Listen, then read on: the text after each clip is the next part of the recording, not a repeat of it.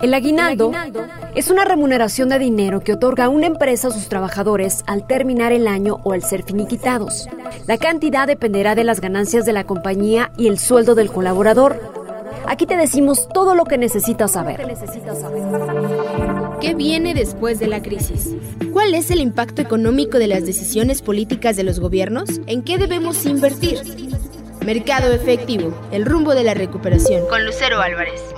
Platico con Diego García Saucedo, socio director de García Velázquez Abogados y también es integrante de la Academia Mexicana del Derecho Procesal del Trabajo. Diego, ¿cómo estás? Qué gusto saludarte. Hola Lucero, muy bien, muchas gracias. Gracias por la invitación. Bueno, para empezar, ¿Qué tipo de empresas por ley deben otorgar aguinaldo? Eh, ¿Se considera el número de empleados, las ganancias de la empresa o todas en general? Gracias, Lucero, nuevamente. Mira, todas las empresas que tengan la calidad de patrón tienen la obligación de pagar el aguinaldo. Una duda muy recurrente es cuando, ahorita que está mucho de moda, por ejemplo, el freelance y algunos otros esquemas de, entre comillas, trabajo, que, es ahí donde se guarda la, diferencia medular, porque no son relaciones laborales, sino profesionales. Estas relaciones no serán, em, digamos, eh, acreedoras a esta prestación. Esta es una prestación laboral que tiene la obligación de pagar el patrón a todos sus trabajadores antes del día 20 de diciembre, conforme al artículo 87 de la Ley Federal del Trabajo, y aquellas relaciones que tengan con, con freelance o con gente con la que tengan contratación de, tipo honorarios profesionales, este, servicios profesionales, situaciones de estas, pues no adquieren la calidad de trabajador para efectos de la ley. Entonces, por lo tanto, la prestación del aguinaldo, que también consistirá en 15 días del salario del trabajador, que tendrá que ser pagado antes del 20 de noviembre, de diciembre, no aplica para trabajadores que no tengan exactamente esa relación meramente laboral, solo para aquellos que tengan una relación de trabajo. Entiéndase que estén dados de alta en el IMSS, que reciben su quincena mediante recibos de nómina tradicionales, este tipo de, situaciones. te puedo adelantar también que aquellos trabajadores que no hayan cumplido un año pueden cobrar su parte proporcional del aguinaldo. Esto quiere decir, ¿Cómo calcularlo? Pues con una simple regla de tres, ¿no? Si trabajé seis meses, me tocan 7.5 días de aguinaldo. ¿Quién nos puede brindar asesoría cuando no sabemos exactamente cómo calcularlo? ¿A quién podemos acudir? ¿Qué nos aconsejas? Siempre, siempre hay la opción de, asesores eh, particulares como tu servidor pero también cuando hay alguna urgencia, no queremos gastar o solo esa información, o incluso cuando queremos denunciar un incumplimiento, hay varias áreas gubernamentales que nos pueden apoyar. Por ejemplo, existe la Procuraduría Federal de la Defensa del Trabajo, Profedet, las procuradurías locales, por ejemplo, en la Ciudad de México hay una Procuraduría Local de la Defensa del Trabajo, e incluso la misma Secretaría del Trabajo también a nivel federal y a nivel local. Aquí podemos acudir, uno, para que nos ayuden a entender lo que es un, cálculo, pues no solo de, del aguinaldo como tal. El, el aguinaldo integra parte de unas prestaciones que se, se conocen como prestaciones irrenunciables. Esto quiere decir aguinaldo, vacaciones, prima vacacional, y esto va a fungir en caso de una separación como un finiquito. Entonces, esto siempre, estas áreas nos van a apoyar a, calcularlo. En su caso, por ejemplo, incluso si deseamos renunciar, es, es muy importante que, que hagamos mención de eso, independientemente de que renunciemos o el motivo por el que se dé una separación o incluso un despido, nosotros podemos cobrar nuestro aguinaldo y el resto de nuestro finiquito. Entonces podemos acudir a estas entidades gubernamentales que nos van a asesorar en el cálculo, incluso si el patrón no nos lo otorga, podemos eh, poner una queja para que le hagan un citatorio previo a, iniciar cualquier tema de, demanda. Pudiera ser que, se arregle en un citatorio, no tanto en una demanda. Y la parte que podemos acudir a la Secretaría del Trabajo es pues a, poner una queja de que no se nos está pagando o de que no estamos de acuerdo en cómo se está pagando y ellos pueden realizar inspecciones a los patrones mismas que pueden derivar, eh, obviamente esto será una auditoría, una revisión, y si no salen bien librados, pues incluso se pueden imponer multas fuertes. Quiero retomar este, este punto que es importante, el tiempo que tienen que tener los trabajadores en la empresa para recibir esta, eh, esta remuneración, eh, el aguinaldo al final del año. ¿Deben cumplir con un año o, no importa? Tal vez una persona entró a trabajar a una empresa, no sé, en noviembre, en septiembre, y al final del año se haría alguna suma para, para que le corresponda alguna cantidad o ya hasta el año que viene? No, no importa. Si tengamos un día de antigüedad, somos acreedores a, que nos paguen el, aguinaldo. La única diferencia es que si no hemos cumplido un año mínimo, solo se nos cubrirá la parte proporcional.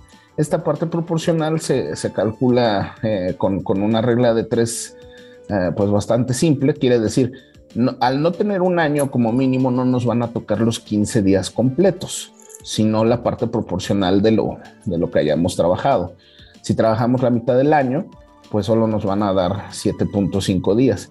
Pero todos, todos los trabajadores son acreedores de la prestación y pueden eh, recibir y deben de recibirla antes del, 20 de diciembre.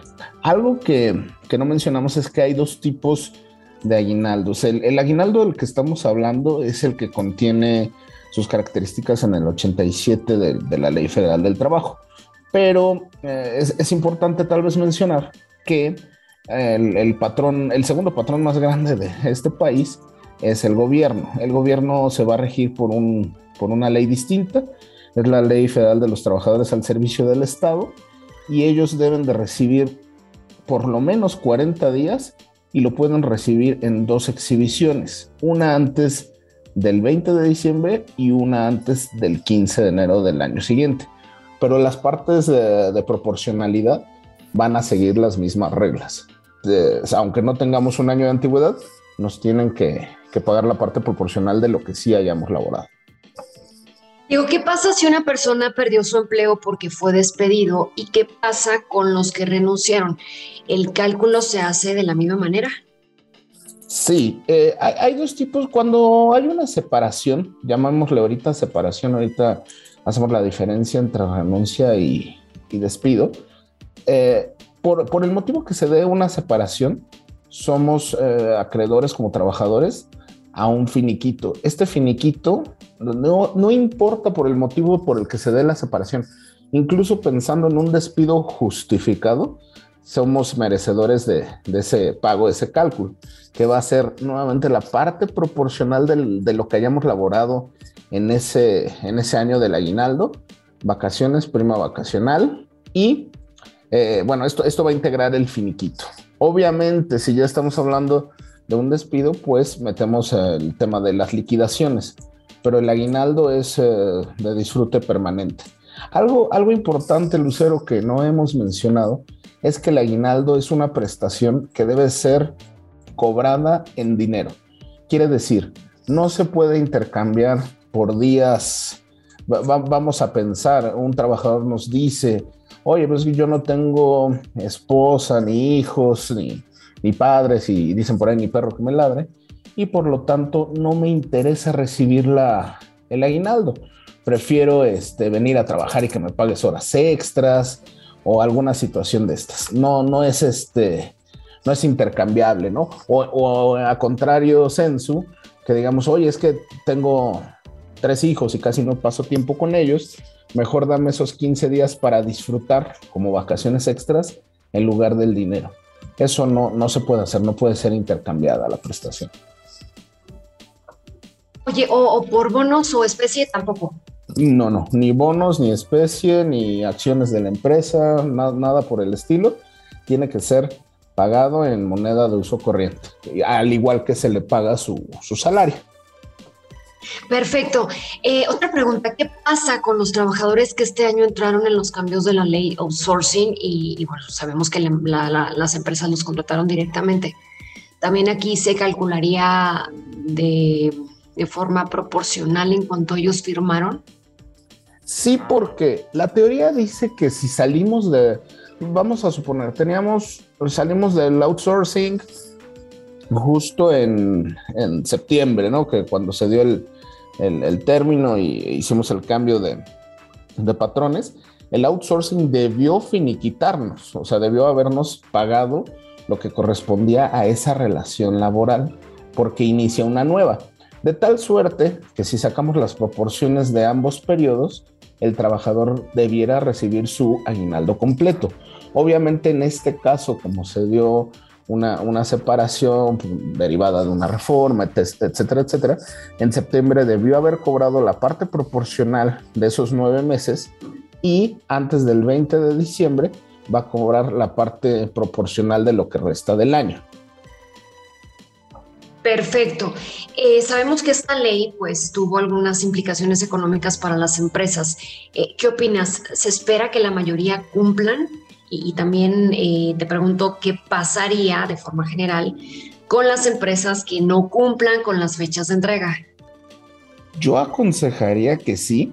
O sea, sí podemos prever que la situación económica del país va a generar que algunas empresas quisieran eh, disminuirlo, pagarlo después o alguna situación de estas, pero el consejo es que no, el aguinaldo es una de las prestaciones más sentidas para la, legislación.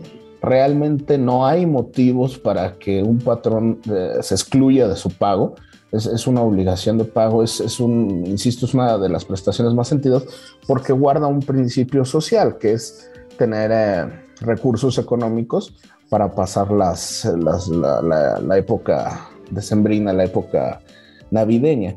Entonces, también esto puede generar para los patrones que incumplan, insisto, inspecciones eh, de la autoridad que son inspecciones bastante rígidas, bastante inquisidoras y podría salirnos más caro el no pagarlo, ¿no? Entonces, se espera, pues, pues tal vez sí por la situación económica, pero el consejo legal para los patrones es que vean el mecanismo de, pagarlo con los mínimos que marca la ley. Ojo, la ley dice que al menos tienen que ser 15 días. Quiere decir, este es el mínimo. ¿Podemos pagar más? Por supuesto, pero el mínimo son 15 días. Entonces, que no se arriesguen a que la Secretaría del Trabajo les imponga pues multas que muchas veces pueden ser mucho más altas que, el hecho de no pagarle a 50, 100 trabajadores y pues considerando que, el principio social guarda algo muy sentido para los sindicatos, para los trabajadores y que hagan todo lo posible por, por sí pagarla, ¿no? Diego, pues enhorabuena a las personas que trabajan en una empresa responsable, que cumple con lo establecido en la ley y, bueno, quienes no se encuentran en la misma situación, la recomendación es que siempre estén informados de sus derechos como trabajador y, también es importante que reciban la asesoría para hacer cumplir estos derechos. Diego García, gracias por la plática. Un gusto. No, gracias a ti, Lucero. Muchas gracias. Soy Lucero Álvarez. Gracias por acompañarnos. Nos escuchamos en el próximo episodio. ¿Qué viene después de la crisis? ¿Cuál es el impacto económico de las decisiones políticas de los gobiernos? ¿En qué debemos invertir? Mercado efectivo, el rumbo de la recuperación. Con Lucero Álvarez.